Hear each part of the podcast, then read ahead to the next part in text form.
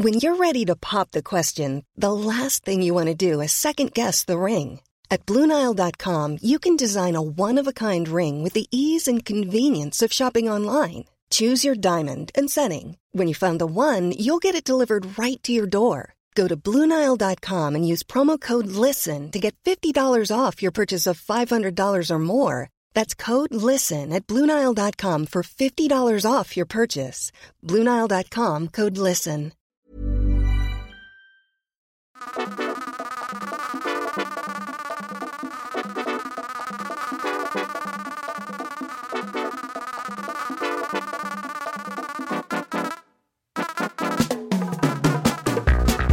Espinosa, ¿a ti te ha picado alguna vez una abeja? Eh, una vez de pequeño, pero no me han ¿Y picado qué tal? la verdad. ¿Qué tal? Bueno, pues me dolió, claro. Tampoco me acuerdo, Ya, era mal, pequeño. ¿no? Me dolió. Mucha gente tiene mucho miedo a las picaduras de abejas. Sí, claro, joder, gente que es alérgica, ¿no? Sí. un- Sí, sí. Un Un chungo. Un buen chungo, sí. Sergio, ¿a ti te ha picado alguna vez una abeja? De pequeño una avispa y no me hizo gracia. Se me metió en la camisa y me dio cuatro viajes que me dejó llorando durante un largo rato. Tenía ocho o nueve años. igual. Mm, Yo igual, a mí me picó, bueno, una avispa en este caso porque me senté encima, en el culo, ¡plas! Y me hizo polvo. Jesús Callejo, ¿a ti te ha picado alguna vez una abeja? Sí, sí, sí, me ha picado varias. Ser de pueblo, Ya. estás expuesto ¿no? a este tipo de incidentes con animales y con este tipo de insectos y sobre todo por meter las narices donde no las debo meter. Vale. Así que me han picado.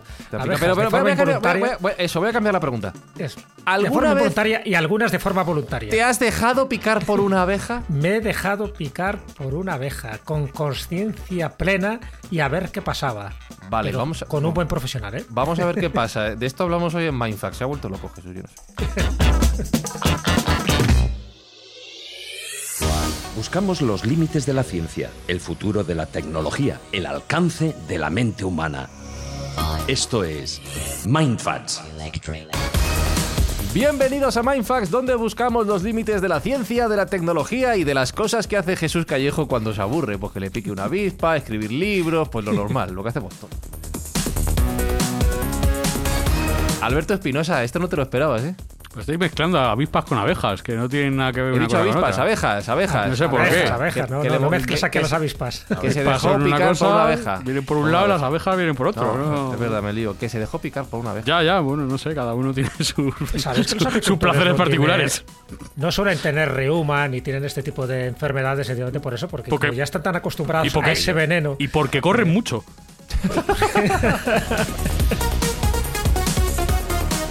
Veréis, veréis, veréis, porque hay muchísimas cosas de esas de las abejas que siempre parece que se les tiene miedo. Es verdad que hay gente que es alérgica a ese veneno, ¿no?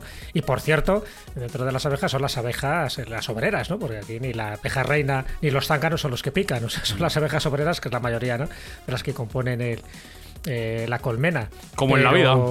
Pero Eh. hay una variante dentro de la apicultura que es la apiterapia. Entonces, Espera, bueno, espera, espera, espera, espera, no adelante, no adelante. Yo solo te Vale, quería vale, preguntar. Jesús Callejo, tú estás bien, ¿no? Sí, estoy fenomenal, Vale. con mucha salud. Va, va, va, ya te veo ya. Madre mía. Eh, Sergio Cordero, ¿tú cómo ves esto? Yo lo veo, vamos, perfectamente. Creo que es un tema muy interesante el que vamos a tratar y además con un, con un invitado de excepción, o sea que muy contento. Y con avispas y abejas, abejas y avispas, eh, todo lo que recaudemos, eh, como siempre, va a ir donado a una buena causa, mejor que te pique un bicho. Eh, ¿Qué es? Sergio, cuál es? Pues este tramo de la temporada lo que vamos a hacer es dedicar todo lo recaudado por las escuchas de nuestros oyentes y un poquito más, un kilo por cada comentario que nos dejen en su plataforma de podcast favorita, a los damnificados por el terremoto tan terrible que se sufrió en Turquía y Siria.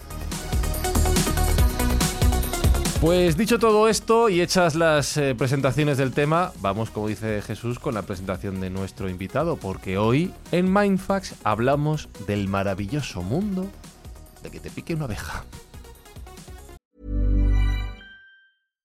One size fits all seemed like a good idea for clothes Nice dress. Uh, it's a it's a t-shirt. until you tried it on. Same goes for your healthcare. That's why United Healthcare offers a variety of flexible, budget friendly coverage for medical, vision, dental, and more. So, whether you're between jobs, coming off a parent's plan, or even missed open enrollment, you can find the plan that fits you best. Find out more about United Healthcare coverage at uh1.com. That's uh1.com.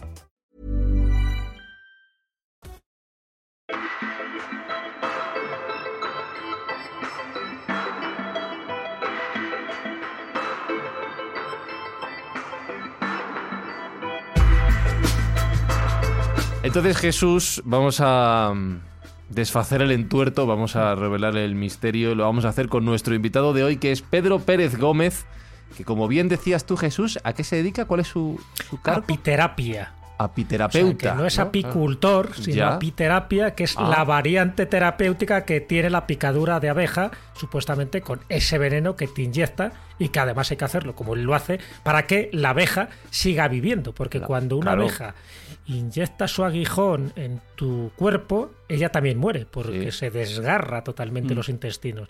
Pero para evitar eso, es decir, para que solo quede esa parte terapéutica de cómo el veneno en esas pequeñas dosis te puede curar de muchas enfermedades y además elige la parte de tu cuerpo que la abeja considera que es donde tiene que picar, es decir, una especie de acupuntura corporal, todo ese tipo de cosas que para mí me sonaba chino en aquella época, por aquella época yo estaba escribiendo un libro, ¿no? Donde hablaba precisamente de este, de este tipo de profesiones, en fin, que están un poco entre lo, mágico y, y lo extraño, ¿no? Entonces ahí es cuando me topé con, con Pedro Pérez y ahí me di cuenta de que efectivamente estamos hablando de una persona totalmente entendida en ese mundo a veces secreto que tienen las abejas y cómo las abejas no solo aprovechamos de ellas la miel, la jalea real o la cera, sino que también podemos aprovechar el veneno y eso Ya. es la apiterapia. No sé si me convence, pero a ver. eh, Pedro Pérez, ¿cómo estás? Bienvenido a Mindfax. Hola, muchas gracias, muy bien, muy Eh, bien. expli- explícanos esto de apiterapeuta. ¿En qué consiste exactamente? Pues esto es algo que conocían los apicultores desde el origen y estamos hablando de la prehistoria. ¿eh? Había cazadores de abejas ya entonces y luego se convirtieron en apicultores cuando consiguieron encerrar las abejas o meterlas en un tronco y demás.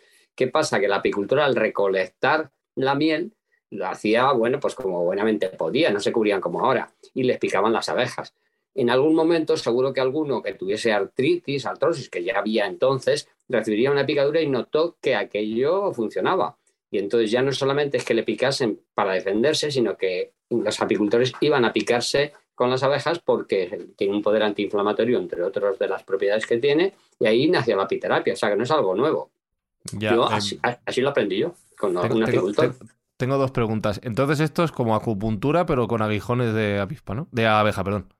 sí, se confunde mucho la abeja con la Sí, avispa y aunque sí, el origen es una misma hormiga, pero luego se, hay una diferenciación y es muy diferente. La avispa no, se- no pierde el aguijón. Y entonces pica más porque no tiene problema. La abeja se cuida muy mucho de picar. Y la avispa a, veces, a veces muerde y no Muerde. pica, ¿no? Claro. Muerde, efectivamente, muerde y produce una infección y pica. Y el veneno es más reactivo además, o sea, se producen más alergias con la avispa que con la abeja. Pero, Pero te decía que esto es como acupuntura, ¿no? Bueno, lo de la acupuntura, los apicultores al principio no lo sabían, pero yo tengo una teoría, claro, esto es difícil de, saber, pero seguramente la acupuntura se la enseñaron a los chinos, que son los, los que originalmente utilizaron la acupuntura, se lo enseñaron las abejas, porque las abejas pican en puntos de acupuntura cuando ellas tranquilas, cuando no les has hecho nada y no atacan, ellas cuando pasan por delante y sienten una agresión de una carga energética de ese punto de acupuntura, lo que hacen es defenderse y por lo tanto pican en el punto de acupuntura. Ese es el secreto. ¿Qué ocurre? Que si tú mm, a base de recibir picaduras mejoras y además ves que se produce una descarga cuando te pican el punto de acupuntura, la acupuntura se produce una descarga a lo largo del meridiano, entonces lo tenemos fácil, a base de miles de años, llegamos a un momento que dices, claro, las abejas pican en los puntos de acupuntura. Pero, pero, pero las abejas pican, en, si lo hacen por atacar, en puntos mal. No, no lo van a hacer, no te van a picar para ayudarte. No, no, ese no es el asunto, aunque yo tengo mis Ah. dudas. Ya después de tantos años creo que las abejas son bastante inteligentes, pero al margen de esto, la abeja lo que hace es defenderse de esa agresión, efectivamente. Entonces, eh, eh, hay casos documentados además de personas que iban andando por el campo y tenían un problema y les han picado las abejas y han mejorado. Yo tuve un paciente, además, argentino, así que, que- que fue exactamente eso. No podía ni moverle las manos, se tomó unas vacaciones y en el medio del campo le picaron en los puntos de acupuntura, además, que le tenían que picar.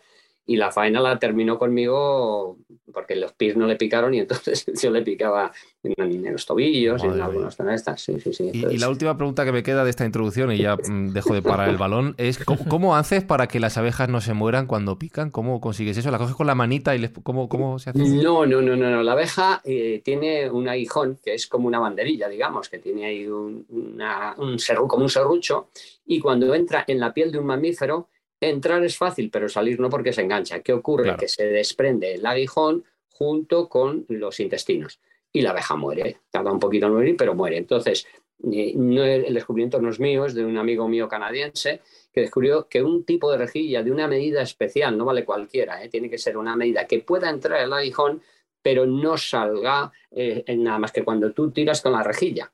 Es decir, atraviesa la rejilla, tú tiras con la rejilla y la abeja, y entonces la abeja conserva el aguijón. Esa es la manera de que la abeja no muera cuando pica, porque si no, la abeja cuando pica muere.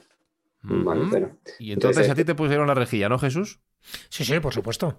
además es que estuve viendo el proceso, no solo en mí, ¿no? En los efectos que, que sentía en mí. Es verdad que yo no estaba ahí, con, no tenía ni artritis, ni riuma, ni nada parecido, pero sí vi también cómo lo hacía con otros, no sé si llamarlos pacientes, ¿no? Porque, bueno, en el fondo también van a ti pues, para curar este tipo de dolencias, pues eso, con un método de medicina paralelo, pero que, como bien dice Pedro, es que esto es tan antiguo como, como los chinos, es que estamos hablando de algo de miles de años de eficacia probada. Y eso, claro, le ha permitido conocer perfectamente el comportamiento de las abejas, cómo son, pues eso, animales sociales y que tienen una inteligencia increíble, ¿no? Que se pueden comportar en momentos muy determinados, pues como una especie de, de, cerebro colectivo que pueden resolver problemas en su momento clave. Y yo creo que esa es la es lo que un poco lo, que él ha comentado en muchas conferencias y en los libros que le está publicando, que por cierto dentro de poco pues va a sacar otro con sus investigaciones.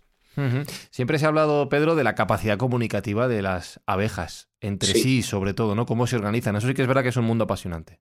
Sí, las abejas eh, son desconocidas hasta cierto punto, que se sabe mucho sobre ellas, se ha investigado bastante, pero hay muchas cosas que se desconocen y que yo he tenido la suerte de observar porque yo para poner las abejas no iba al campo, sino que yo tengo mis colmenas, pero tengo una cajita en la que yo meto las abejas y luego unas pinzas las cojo en consulta. ¿Qué ocurre? Que estás todo el día con las abejas ahí y yo las he escuchado hablar. O sea, no es solo que ¿Cómo, se... ¿Cómo que las has escuchado hablar? A ver, explícanos esto, por favor. Las abejas hablan. Primero es muy conocido y es una investigación que mereció el premio, el premio Nobel, el baile de las abejas, eso lo conoce mucha gente. Eso ya es bastante importante. Porque pero, pero abejas... explícalo, desarrolla lo que hay gente que, como yo que no la conoce Sí. bien. La de Pues- Carbon Freeze, ¿no? Efectivamente, Fries. Entonces, este hombre se puso a observar las abejas y descubrió que, eh, imaginaros que tenemos unas eh, abejas que están dentro de la colmena y otras que salen fuera a coger miel. Claro, no salen al tuntún, salen primero unas exploradoras que están todo el día explorando, viendo a ver fuentes de, de alimento, ¿no? Y llegan a un campo y ven que hay eh, un montón de flores. ¿Qué hacen? Vuelven a la colmena con una muestra y hacen un baile, que el baile del 8, que indica la dirección y la frecuencia les indica a qué distancia está. Eso ya es bastante increíble. Porque mandar la dirección, imaginaos, estamos hasta 7 kilómetros llegan, ¿eh? Entonces, 7 kilómetros es muy lejos, pero 3 kilómetros es habitual. Decirle a alguien, tú imagínate que le estás diciendo a alguien que vaya a 3 kilómetros, oye, está allí de esta manera y esta cantidad. O sea, eso ya es bastante. Tiene que tener una memoria, tiene que y eso todavía no se sabe cómo lo hacen. Yo tengo mis teorías, pero todavía no se sabe cómo lo hacen. ¿Qué ocurre? Que la abeja llega, les dice esto, pero hay que decir para cuántas hay también.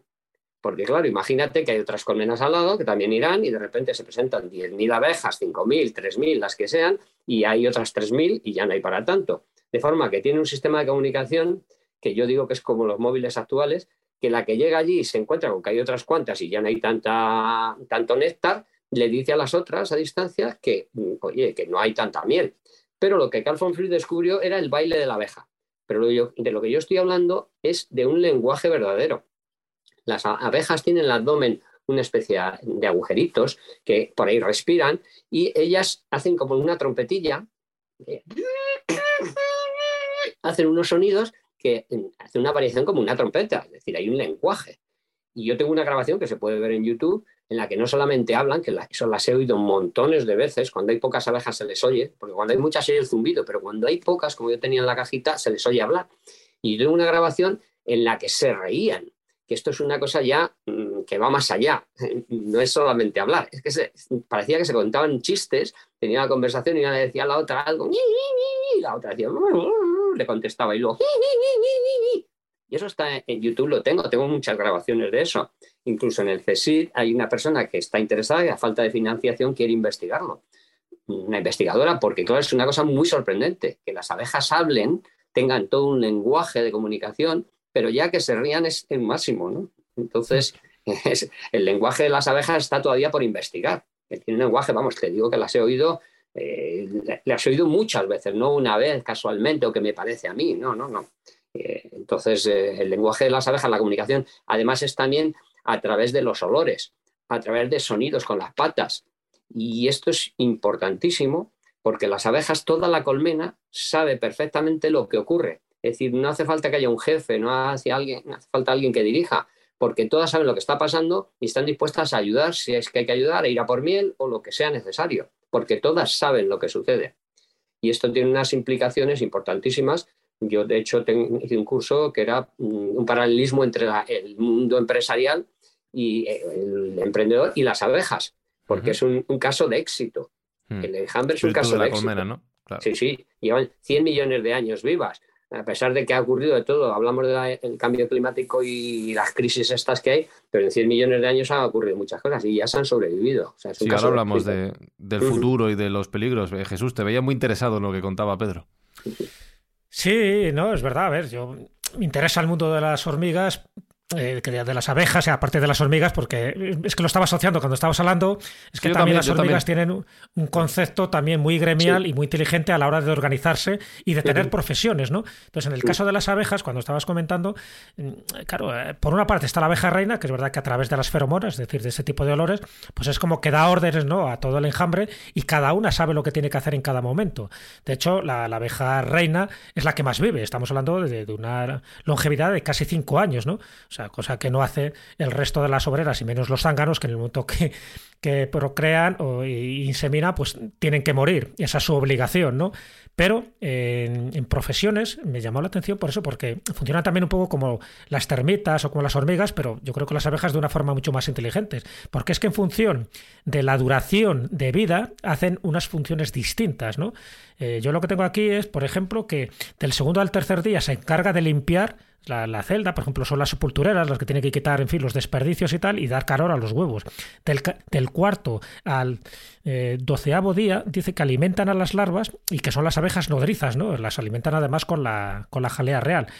Del decimotercero al decimoctavo construyen los panales con cera, por lo tanto son las cereras, o sea, tienen ya esa, esa obligación en función, ya digo, del periodo de vida que están, que están viviendo, ¿no? Dicho así.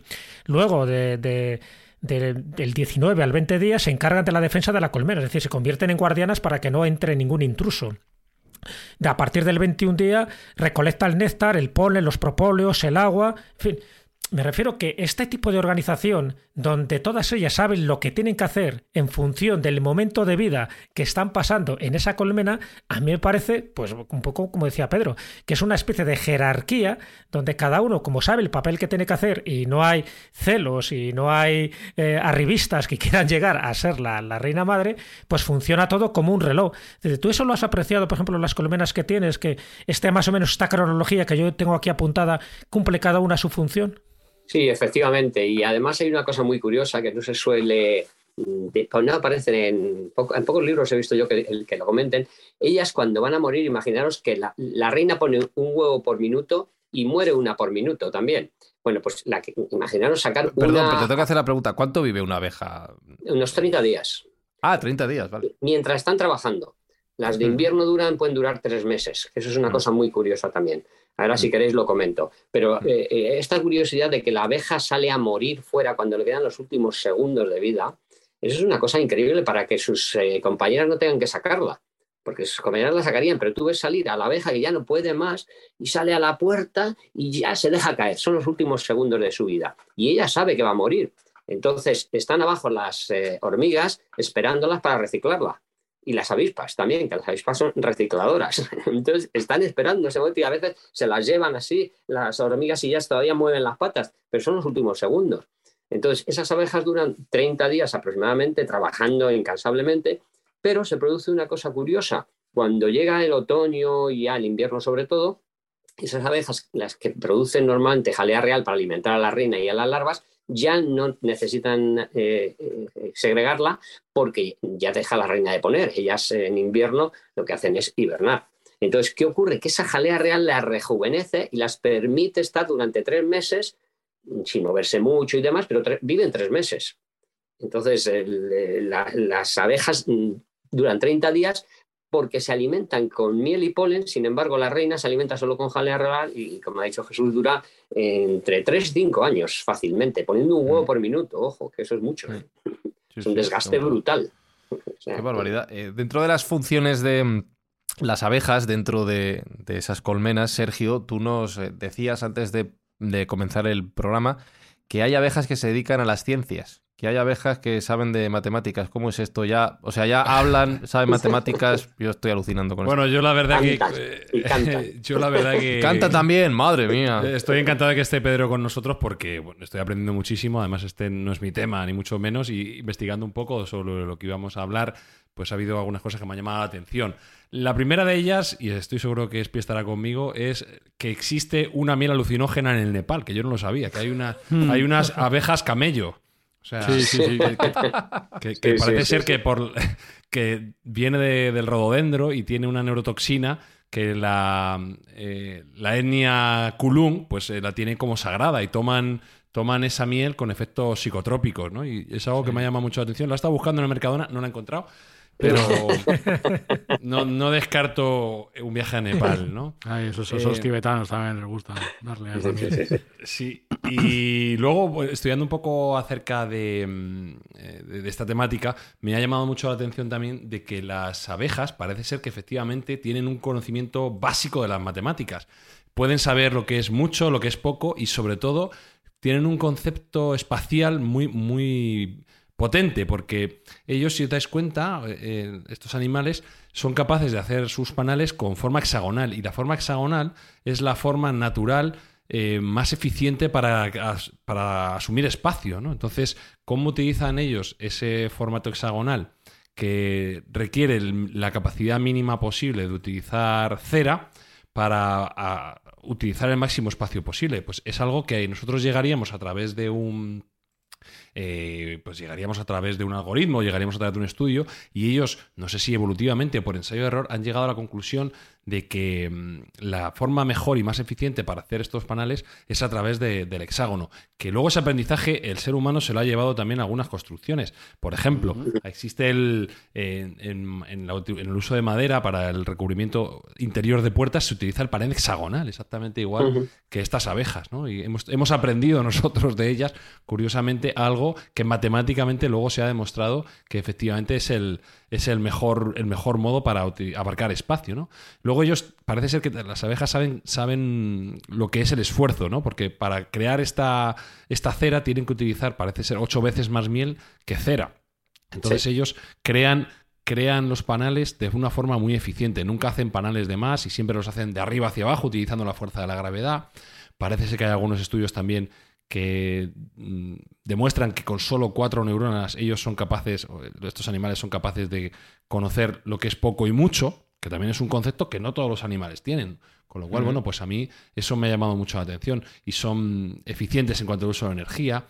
entonces, bueno, todo lo que está contando Pedro tiene un respaldo científico que a mí me ha dejado, me ha dejado boquiabierto, ¿no? De cómo puede ser que mm, bueno, pues sepamos tampoco estos animales tan absolutamente interesantes. Incluso he leído algún, algún paper lateral, ¿no? un poco así por encima, diciendo que deberíamos entender mucho mejor las abejas porque es posible que si en algún caso nos encontramos con civilizaciones extraterrestres o ajenas a la Tierra, ellos tengan también mente colmena, tengan esa capacidad de comunicación que tienen las abejas y estaríamos mucho mejor preparados para dialogar con ellos en un futuro si entendiéramos mejor a los animales que tenemos cerca, en lugar de estar exterminándolos como lo estamos haciendo, porque parece ser que desde el siglo, desde el año 90 en adelante una cuarta parte de, las especies de abejas han ido desapareciendo gracias a la acción del hombre. Mm. En lugar de hacer eso deberíamos preocuparnos más por cuidarlos y entenderlos. Mm, eso tiene muchos peligros, pero te quiero preguntar antes de hablar del exterminio, Pedro, eh, ya que hablaba Sergio de la construcción, ¿cómo es una colmena por dentro? Tú que habrás visto muchísimas. Bueno, ahí la, colmena silvestre, que de hecho yo tengo una, tengo una que es más para que lo hagan ellas como quieran, polinicen y bueno, produce algún enjambre. Y es una caja grande, como sería un árbol. En su momento, los árboles atravesados por, un rayo, que suelen estar en, en cruces Harman, eh, y por eso les cae el rayo, y también es bueno para las abejas, los cruces de Harman. Entonces puede ser la salvaje, que ellas construyen los paneles ahí y suelen hacerlos con una determinada separación, pero hacen algunas curvas y demás, y luego la que los apicultores les ponemos, que es para facilitar el poder sacar la miel, que son unos eh, cuadraditos que se llaman panales, y ahí le pones una hoja de cera para evitar que hagan tanto trabajo, como ha dicho Jesús, que les cuesta mucho esfuerzo, y a partir de ahí ellas eh, construyen los panales. Por tanto, hay 10, 12 panales según el tipo de colmena. Y aquí hay una cosa muy curiosa, que el, el hexágono ese que construyen no solamente es eficaz, sino que es muy resistente. Hay que tener en cuenta que para sacar la miel se utiliza un aparato que es un extractor que utiliza la fuerza de centrífuga. Tú le das dando vueltas, dando vueltas, sale la miel. Eso hace una fuerza, un panal de 3 kilos, que a veces pesan 3 kilos, mínimo uno, hace una fuerza centrífuga muy fuerte y el panal lo resiste para sacar la miel. Por tanto, eh, no solamente eso, sino que es muy resistente. Es, eh, que cera, ojo, estamos hablando de una capa finísima de cera, pero esa estructura es muy, muy resistente. Entonces, el, mundo de las abejas, hay que, yo siempre digo que, claro, hay la evolución que todos conocemos, los animales o se extinguen o siguen evolucionando y van cambiando y se van adaptando. La abeja lleva millones de años siendo igual. Se han encontrado en ámbar eh, abejas que son prácticamente idénticas a las de ahora. Cuando un animal no evoluciona y lleva tantos millones de años es porque no hay más, es el máximo. Para mí es un máximo evolutivo. Por tanto, no me extraña lo que ha dicho tu compañero de, de que podemos comunicar con extraterrestres. Estoy convencido mm. que, que, ahí habría, sí, sí, estoy convencido porque además mm, yo con las abejas tengo una relación debido a la cercanía, no como apicultor, que también, sino como terapeuta, estoy todo el día con ella. Tengo unas abejas aquí al lado ahora mismo, en una casa. Ahí grabando, ¿no? Están ahí, no se las oye, están muy calladas. Están escuchando. Están muy calladas. Pero te llamaría la atención, esto ha ocurrido muchas veces con pacientes, que estamos hablando de algo y de repente ellas, ellas intervienen, intervenían. O sea, que de repente hacen como un gesto y, oye, parece que han dicho algo, ¿no? Eh, entonces, mm, las abejas están conscientes, eso lo tengo claro, de que algo está pasando. Pero es que yo, hablamos de la abeja como un individuo y el individuo es el enjambre, el conjunto. Y otra cosa que no se conoce mucho es que las abejas tienen magnetita, como las palomas, para orientarse. ¿Qué ocurre? Que ese conjunto de abejas que hay desde 10.000 hasta 90.000 es como un disco duro, es una memoria ese conjunto es el que hace que, mm, aunque ellas tengan pocas neuronas, el sistema nervioso sea realmente pequeño, el conjunto es el que realmente es el cerebro, podríamos decir. Por tanto, ellas toman muchas decisiones como, grupo. Y mm. nosotros nos creemos que hemos inventado Internet, pero yo estoy convencido que las abejas tienen una conexión, cuando ellas van por ahí, una conexión a la nube, digamos, que vamos ahora. claro, que es un disco duro. Que van conectando todo, claro. Eh, le, va contando todo. Ahora te pregunto por el tema de, la, medicina, pero antes Espinosa está muy callado y estaba pensando estoy, yo. Estoy escuchando, es que es muy que, en, biología las abejas lo petan, ¿no? Lo debían ser las reinas de. Pues, desde luego. Abejas, hormigas, avispas, todos los animales que funcionan de manera eh, en, colmena. son los animales más top. Desde luego a mí me interesa muchísimo desde muy pequeño. me parecen increíbles, animales increíbles. Te voy a regalar una. Un ejemplo, un ejemplo. No, yo creo, yo quiero que estén en su sitio. No, no, quieres una para tener en casa, una, no, una me gustan en, su, sitio. Un hormiguerito pequeñito tampoco. No, me dan, me dan penuski. pues no te regalo. Bueno, pues ya pensé. Ellos no son conscientes, pero me, dan pena. Ya, pues no sé. Me recuerda a nosotros a veces. Una de las ventajas de, de, ser apicultor es que estás mucho en el campo, es decir, que te das cuenta cómo es la naturaleza y aprendes mucho de ello, porque las abejas no son domesticables. Las, abejas eh, es un animal que tienes que respetarle lo que ellas quieren de forma cuando son salvajes. Te permiten, bueno, hasta una caja, pero mm. no, te, no puedes construir, decirle, construyeme panales de esta manera, no, yo quiero, no, no, tienen una medida de paso de abeja, es decir, es un animal salvaje a pesar de que tú obtengas algún beneficio. Y, hablando, hablando de eso, ¿cuántas veces te han picado las abejas, Pedro? Pues mira, una vez hice un cálculo aproximado, claro, esto es muy difícil, y más de 5.000 seguro, vamos. dos años, más de 5.000. sí, sí, sí. ¿Y tú reuma cero ni, ni, nada de todo esto, claro? No, claro, claro, claro. estás fenomenal. Eh, claro, yo tengo 72 años y bueno hago cosas que, claro, no lo entienden. Yo siempre se lo digo y se creen que es broma. Yo no es que a mí me pican las abejas. Y eso mejora la circulación, baja las inflamaciones y tomo miel, claro, por supuesto, y de vez en cuando jalea real. Es decir, es lo más saludable del mundo. Te tengo que hacer la pregunta que es la madre del cordero de este episodio, ¿vale? Tú estudiaste, tú empezaste medicina. Sí, efectivamente. y, lo dejaste. Entonces, para alguien que ha querido ser médico y que ahora se dedica a esto, ¿qué validez científica tiene lo que tú ahora llamas apiterapia. Sí, bueno, yo creo eh, en la colaboración o la medicina integrativa que se llama, y cada vez está evolucionando más. Es decir, no es que esté en contra de la medicina, yo estoy a favor, pero no de toda la medicina que se hace actualmente. Es decir, hay medicina que es muy eficaz, tenemos la cirugía y tenemos ciertos medicamentos que efectivamente en un caso de urgencia te salvan. Pero hay muchísimas otras medicinas que ya han existido antes y que siguen existiendo y se trata de integrarlas, de integrar una con otra. La, la apiterapia yo la conocí a través de un apicultor por tanto, en aquel momento no había Internet, estamos hablando del año 80, 1980, entonces no había Internet y no había posibilidad de consultar nada más que libros, bibliotecas y demás. Pero este hombre era muy sabio y ese conocimiento después he descubierto que se transmitió desde los orígenes de la apicultura, se ha ido transmitiendo de apicultor a apicultor y era un gran secreto. Y este hombre me lo comunicó a mí. Yo quise estudiar medicina, me empecé a estudiar medicina y descubrí que aquello no era lo que yo quería porque yo ya había estudiado sobre plantas medicinales, o sea, ya tenía unos estudios anteriores.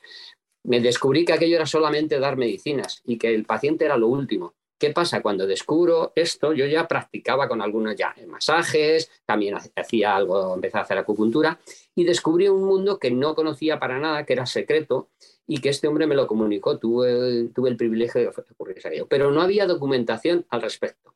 Yo busqué y había un libro que hablaba de los componentes, de la fitoxina y demás.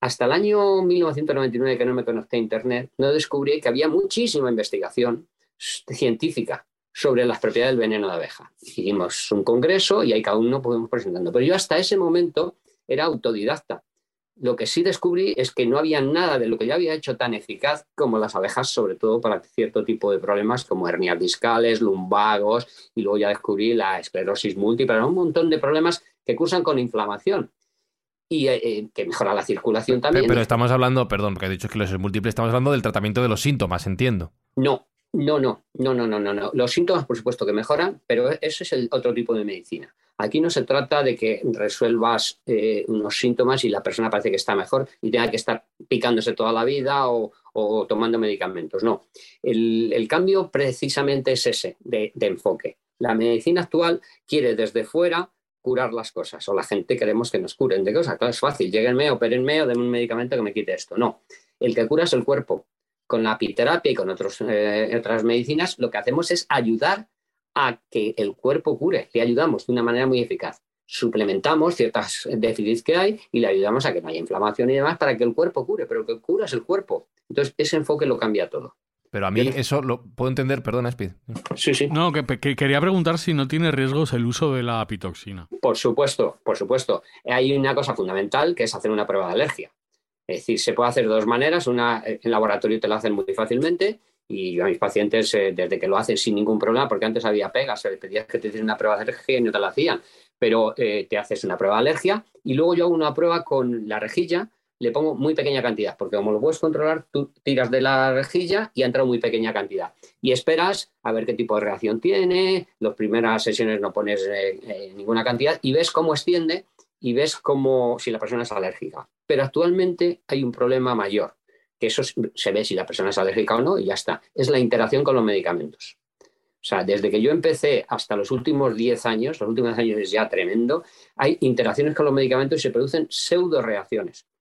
Eh, sobre todo con los opiáceos y con ciertos eh, medicamentos que más o menos los apiterapeutas, ahora que ya estamos en contacto a nivel mundial, pues nos vamos diciendo las reacciones que hay. Pero es un problema grave, es un problema importante porque ahora todo el mundo toma medicinas. Es raro que alguien no tome ninguna medicina y más cuando me venían a mí, que es que eh, esa persona ya está, ha pasado por todo el ciclo y está tomando medicamentos, le han operado, es decir, ya no es una persona que te viene al comienzo del dolor, que sería facilísimo de hacerlo desaparecer, sino cuando ya ha pasado todo un proceso y está tomando medicamentos. Por tanto, hay un riesgo de la alergia que es fácil de controlar, y luego la interacción con los medicamentos. Entonces ahí tenemos un problema, por lo que yo además también soy parte de la medicina integrativa porque debería hacerse en hospital. Realmente yo sería partidario de hacer un hospital donde el riesgo sea mucho menor en el caso de una reacción que no sea alérgica, sino de interacción.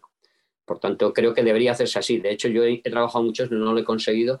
Ya tengo 72 años y no sé si lo veré, pero me encantaría hacerlo de modo hospitalario Sobre todo para que la gente que nos escuche no, no haga esto No, por favor, su no. En cuenta, absoluto. por favor. no. O sea, que esto no se le ocurra a alguien eh, Ir al campo ahí corriendo. ir al campo a ponerse No, no. a pico de la abeja, por favor, No. que, que- No. que es peligroso. No, además Peligroso. quiero decir una cosa. Yo, una de las veces, de las muchas veces salí en televisión, pero al principio, sobre todo, yo suponía que la gente no era tan arriesgada. La gente le tiene mucho miedo o coge mucha confianza. Y me llamó una persona que se había puesto delante de una colmena que le picasen. Por eso, por eso, como Muy bien. conocemos que el ser humano es, Somos así. Puede ser ¿eh? infinita, También te vamos digo. a hacer un disclaimer aquí. Madre Sí, mía, además, te- tengo que decir una cosa, las abejas son muy buenas, pero también son muy malas cuando Hombre. quieren, porque Claro. si, tú, si tú les haces alguna faena, se tiran a por ti hasta que te matan, ¿eh? Claro. O sea, ojito.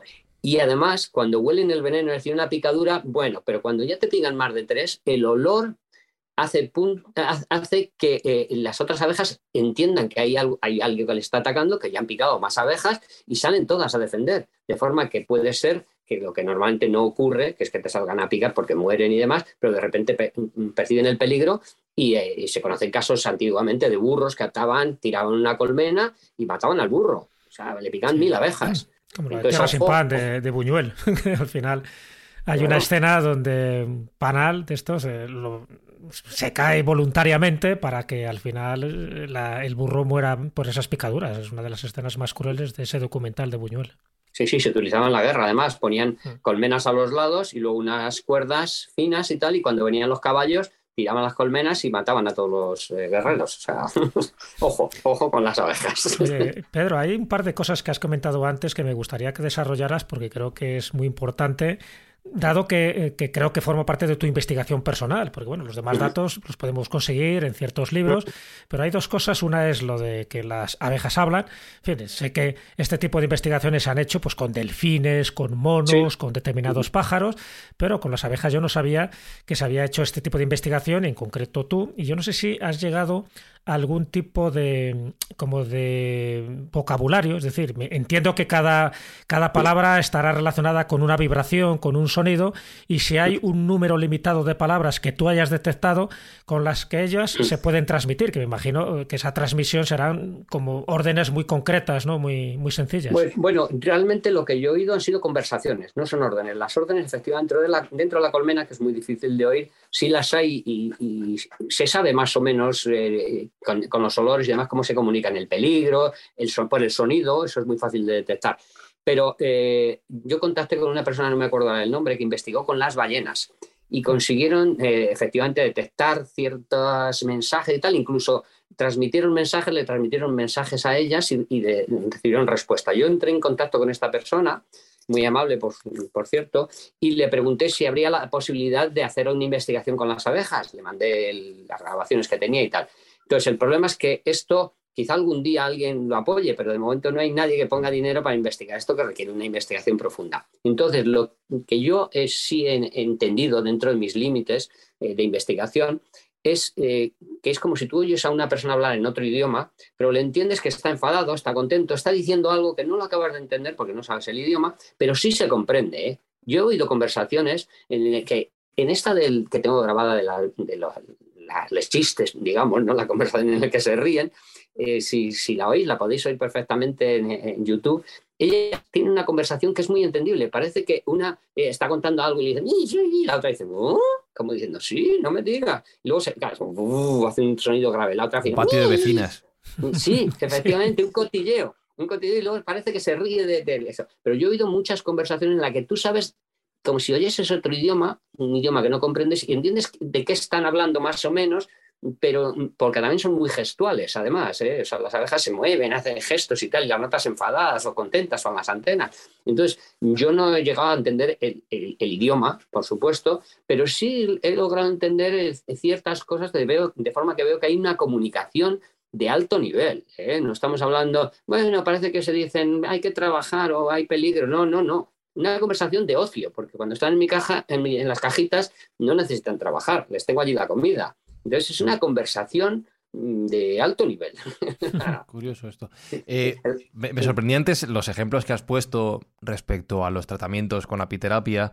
Mm. Lo del lumbago, lo, bueno, lo podía entender respecto a las inflamaciones, los dolores que se provocan. Lo de la mm, hernia discal y lo de la esclerosis me ha sorprendido mucho más, pero hablabas de las investigaciones y Sergio quería ir mucho más allá porque el veneno de abeja, según se comenta actualmente, podría tener aplicaciones en enfermedades muy, muy, muy, muy serias, Sergio. Sí, cuando empecé a escuchar acerca de este, esta posibilidad, pues me puse manos a la obra a buscar estudios científicos que avalasen que el veneno de abeja pudiese tener eh, utilidad como tratamiento en enfermedades serias.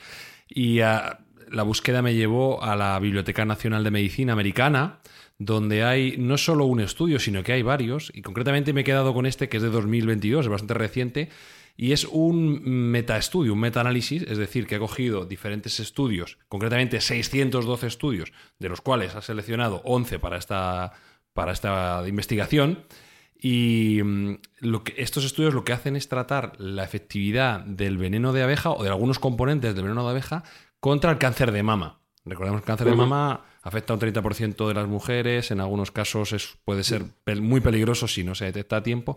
Bueno, pues eh, parece ser que estos, en resumen, eh, estos componentes del veneno de abeja podría tener una, fuerza anticancerígena bastante alta. Y lo que dice el estudio, que alguno, el que quiera lo puede buscar, es que estos componentes del veneno pueden tener el potencial para prevenir y tratar el cáncer de mama en el futuro. Con lo cual, bueno, pues a, mí me ha parecido llamativo que se sea tan contundente con un producto que, bueno, que no está al alcance del día a día, ¿no? No, es un, tema médico que, se, que se oiga mucho. Entonces me ha mm. sorprendido y muy positivamente. Mm, no, te sorprende nada, Pedro. No, a mí no. Eh, no, el asunto es que eh, todo esto no es interesante de cara al negocio farmacéutico. Entonces, eh, lógicamente no se promociona. Yo lo entiendo desde el punto de vista empresarial, lo entiendo. Eh, lo que sí probablemente se haga es extraer el veneno de abeja que ya se hace y aplicarlo como medicamento, porque es tan eficaz en, muchísimas cosas que no se cura con la medicina actual que en algún momento lo van a tener que hacer. Hay muchísimos estudios, o sea, el que decirse efectivamente es, es, uno de ellos, pues este ya es que ha explotado, porque claro, es tan, tan claro que ha explotado. Pero hay cantidad de, problemas eh, que impiden que la gente trabaje, paralizantes, incapacitantes, lumbago es muy incapacitante, las hernias discales, que se pierde muchísimo dinero con eso. Entonces, por sí solo va saliendo, porque es el boca a boca.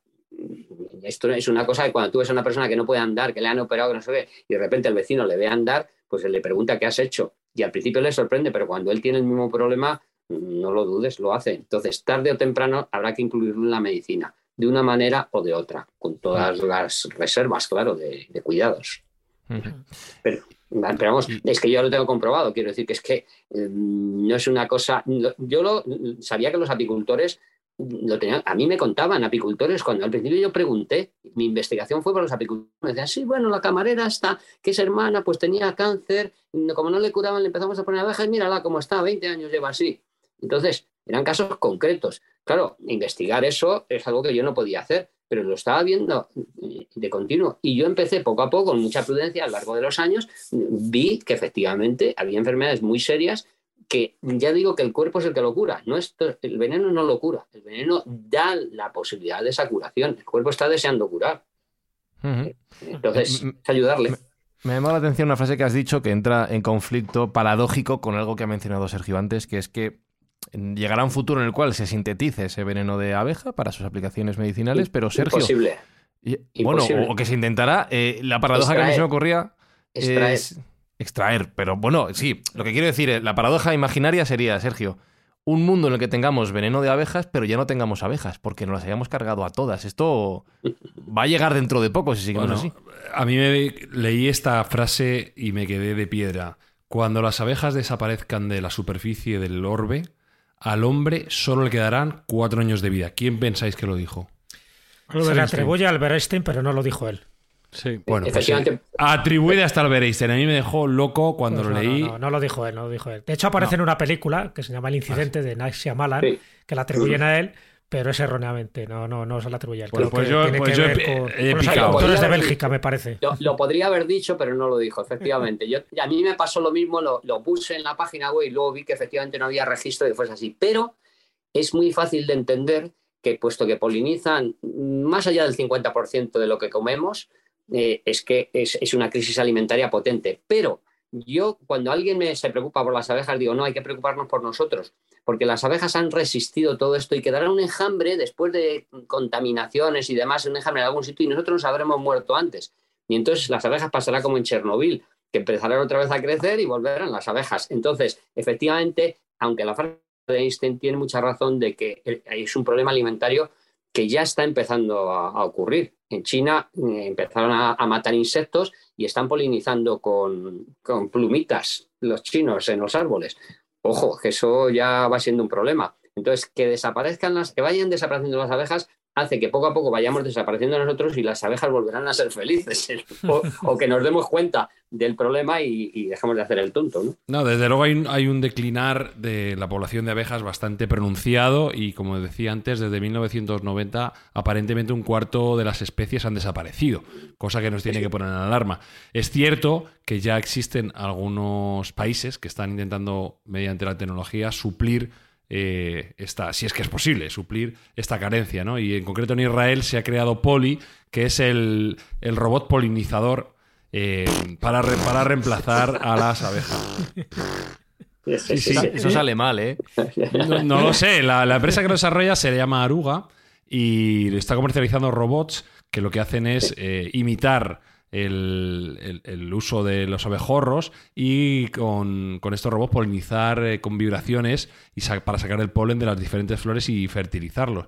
Se están realizando eh, estudios comerciales en Israel, en Australia, en Estados Unidos para polinizar tomates con estos robots. Evidentemente no va a sustituir a la capacidad clásica polinizadora de abejas y abejorros, pero es cierto que, bueno, como backup a futuro, no está mal ir teniendo, no está mal ir teniendo algunas alternativas porque vamos en camino de, si no me dice Pedro lo contrario, tener problemas con, la población de abejas en el mundo.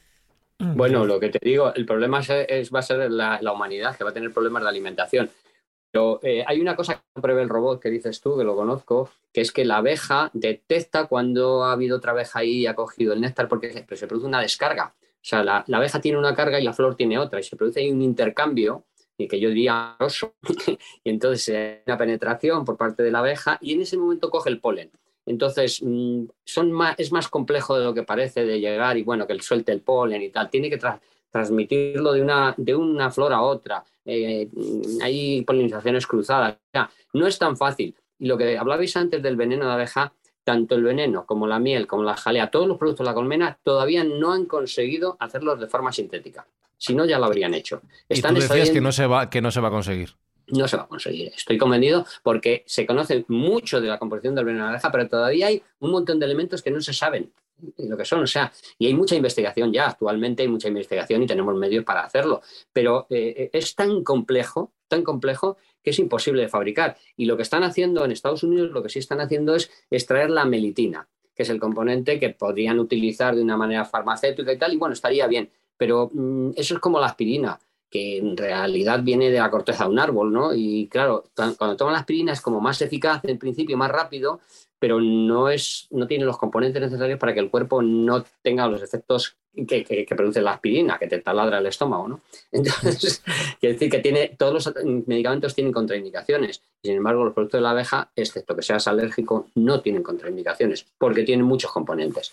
Entonces, no, va a ser imposible, es que pretendemos cosas que ya están hechas. Ya digo que las abejas han descubierto la nube, el teléfono móvil. Bueno, la momificación también, ¿no? Porque cuando encuentran ahí a un depredador que muere en el interior de la, de la colmena, eh, lo que hacen es que creo que le envuelven en propóleo, ¿no? Eh, y, que además es una especie de antibiótico natural, y lo sacan y lo conservan, ¿no? Durante un tiempo. O sea, que la momificación parece que también es un invento de las, de las abejas. Pero bueno, hay un dato interesante, eh, además, por lo que yo he leído, me imagino que será verdad, es que las abejas polinizan el 85% de los cultivos y de los árboles frutales de todo el mundo. El 85%, efectivamente, si faltaran las abejas, tendríamos un grave problema, un serio problema. Estamos eh, y es verdad que también se, se, orientan por el sol, es decir, que ellas además tienen, conocen un poco también la, luz polarizada y aunque eh, esté el día nublado, se pueden orientar por el sol precisamente para eso, para indicar dónde están las fuentes de comida, dónde están las mejores flores, dónde está el mejor néctar y la magnetita. A través de la... Bueno, y por el órgano de Johnston este, ¿no? Que parece que tienen las antenas, ¿no? Que parece que también eh, varios insectos pues consiguen orientarse de una manera totalmente precisa. Sí, sí. La, la, abeja todavía es muy desconocida, como decía al principio, y hay mucho que investigar. Lo que pasa es que, claro, es un animal que no es fácil de investigar, porque dentro de la colmena hay mucho arullo, mucho ruido, y ya meter una cámara es complicado porque el espacio es muy pequeño. Entonces, mm, a mí, yo el privilegio que he tenido es poderlas observar en, la cajita. Y cuando ellas ya están allí, que tienen comida, es decir, ellas están fenomenal. En la cajita tú las pones y ellas, la gente se cree que, hoy las privas de libertad. No, la abeja sale cuando ya son mayores, las viejas, porque hay mucho peligro fuera y se mueren. Están encantadas de tener comida y estar ahí eh, sin ningún problema. Entonces ellas llevan vida normal y cuando las observas de esa manera, ves muchas cosas imposibles de observar en, la colmena.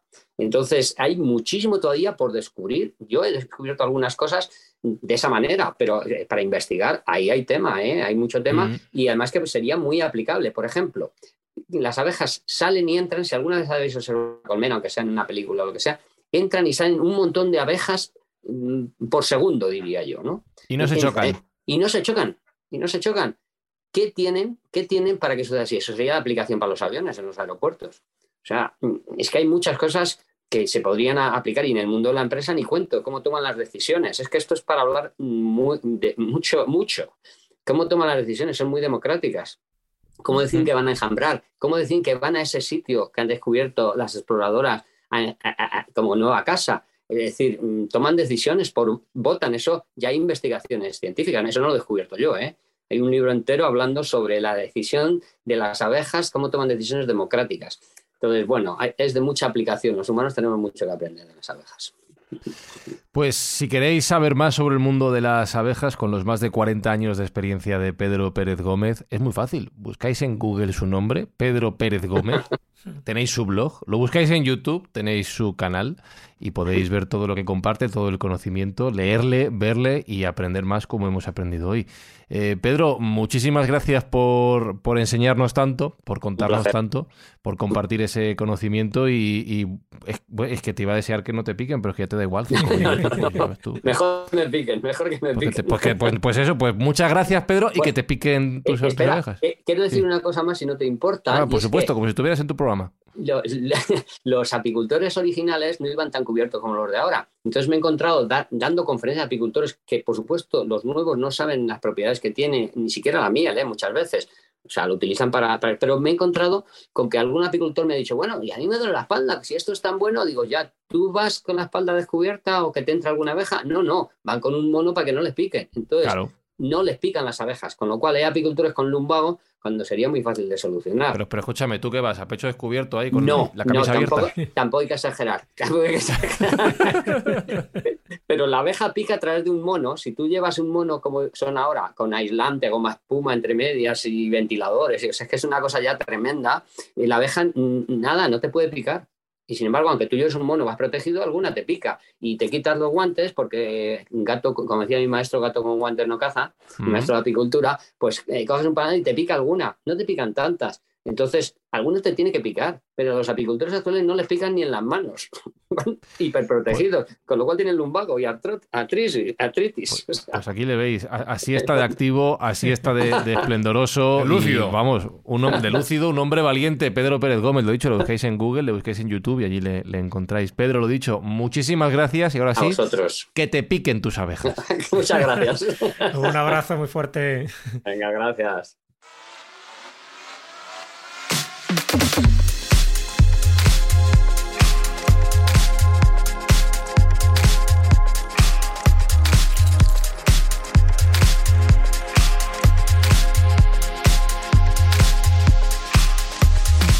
Que ahora entiendo, Espi, el secreto de la eterna juventud de Jesús Callejo.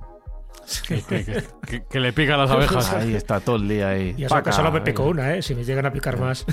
Pero te picó la, te picó la, la de Obelix. La buena, la buena. La, la gorda.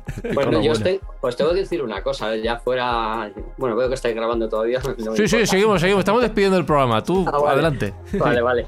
Eh, eh, bueno, yo os tengo que decir una cosa, y es que eh, yo en la consulta no ponía tantas abejas, es decir, estaba una hora con cada paciente, más o menos, a veces más, y en la hora no estaba picando, ponía una, dos, tres abejas, el resto era viendo un poco cuál era la vida que llevaba la persona. Es decir, que Jesús eh, estará saludable porque investiga, porque es curioso, porque tiene eso que tienen los niños. que, que eso rejuvenece mucho, tener curiosidad, La investigar. capacidad ¿no? de asombro, ¿verdad? Eh, eh, efectivamente, y Jesús lo tiene a raudales. Entonces, yo cuando le encontré dije, hombre, por fin una persona que busca cosas raras, cuando, de- cuando debería ser lo normal. Soy un rarólogo. Y de vez en cuando, y de vez en cuando su pinchacito ahí bien dado. No, le vendría bien seguro, ¿eh? O sea, una, a una sola picadura viene bien, pero hay que entender que es mucho más que eso, ¿eh? Eh, que yo en el libro que he escrito sobre, eh, más, se llama Más allá de la apiterapia, hablo precisamente de eso, de que las abejas te ayudan a curar, pero hay que ver qué forma de vida llevas, por qué te Claro. enfadas, todas Mata más el cosas. estrés. Eso es. Eh, Al- Al- Alberto Espinosa, creo que tú y yo lo vamos a mirar desde la barrera. A mí uf, me da cosica. ¿eh? Sí, a mí en principio no, no Ah, me apetece me- que me me- piquen. No, No, yo os, no, des- no sé. os deseo que no os haga falta. Ah, muchas gracias, hombre. Gracias. Si no, ya te llamaremos. Eh, Sergio Cordero, no sé si, si se atreve o no. ¿Tú te atreves a que te No lo descarto, sí, sí, no lo descarto. No es algo que me, Eh, me- Sergio es no de me da los míos, repelús, sí. claro. Sí. Entre cerveza y cerveza, una picadura. Bueno, por cierto, el alcohol no, no se puede tomar alcohol cuando Vaya. se pica con la- Pues, Uy, pues entonces aquí uy, lo llevamos uy, mal. ¿eh? Uy, pero Madre porque- Tú mía. verás, Sergio. Porque contrarresta el efecto. Contrarresta el efecto. En, en Rusia, cuando les picaban abejas, se tomaban no vodka, se tomaban un traguito de vodka y así no tenían reacción. Es Claro, un método un no. poco rústico, pero se Ah, bueno, mira, pero está, está bien saberlo, Sergio. Eh, vamos a recordar, por cierto, que picadura a picadura, poquito a poquito vamos haciendo buenas acciones con los programas de Mindfax que lanzamos. Pues sí, escucha, escucha, todo lo recaudado por este podcast va dedicado a una buena acción. Somos como abejitas, eh, laboriosas y poco a poco. Y vamos a mandar también un kilo de nuestra parte, no sé si de miel, porque no sé si el presupuesto dará para tanto, pero un kilo por cada comentario que nos dejen en plataforma de podcast nuestros oyentes, de tal modo que podamos echar una mano a las víctimas del terremoto terrible que se sufrió en Turquía y Siria y podamos ayudar desde, aquí. Pues eh, Jesús Callejo, Alberto Espinosa, Sergio Cordero y un servidor, Fran Izuzquiza, nos despedimos hasta la semana que viene. Qué programa tan dulce nos ha quedado. Chao, chao, chao, chao. Mindfacts llega cada semana a tus oídos a través de Spotify, Apple Podcast, Evox, Google Podcast o tu aplicación favorita. Búscanos en redes sociales. Somos Mindfacts. No, señorita Cassandra, ya lo sé hacer. Espera un momento, solo un huevo en cada celda. ¿Y por qué? Cuando salgan, si son dos, podrán entretenerse. De la otra manera es demasiado aburrido. Pero Maya, nosotras no venimos a este mundo para entretenernos, sino para trabajar. Me sorprendes, hija mía. Yo nunca tuve pensamientos tan extraños como tú. Sin embargo, creo que dos huevos en una celda es mejor. Pero la experiencia de cientos de años nos ha enseñado que es mejor así. ¿Y por qué es mejor así? ¿Por qué no se hacen celdas grandes para muchos huevos? Ven conmigo, sígueme.